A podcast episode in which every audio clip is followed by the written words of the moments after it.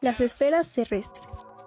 La Tierra es un gran sistema compuesto por subsistemas que reciben el nombre de esferas. Por ejemplo, la biosfera. Se conoce como biosfera al conjunto de los seres vivos, microorganismos, plantas y animales que habitan el planeta Tierra, junto con el medio físico que los rodea y que ellos contribuyen a conformar y modificar.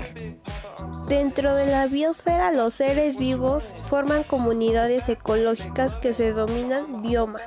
La hidrosfera está compuesta por toda el agua líquida, océanos, mares, lagos, ríos, aguas subterráneas, etc. Sólidas, casquetes polares glaciares y gaseosas.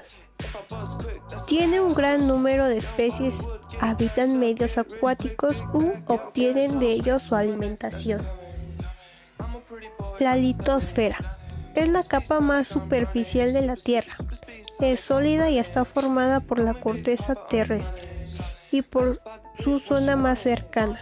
Esta capa se asienta una gran diversidad de seres vivos, desde vegetales cuyas raíces obtienen del suelo agua y sales minerales, hasta los grandes mamíferos.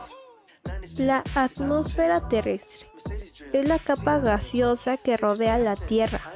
La vida se desarrolla en la porción inferior de la capa más baja de la atmósfera, llamada la troposfera.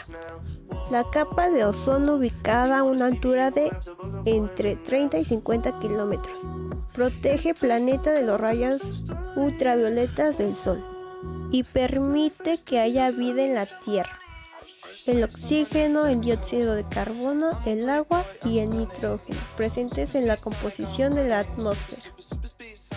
Además, el agua atmosférica, producto del ciclo del agua, contribuye a mantener el equilibrio hídrico de los ecosistemas.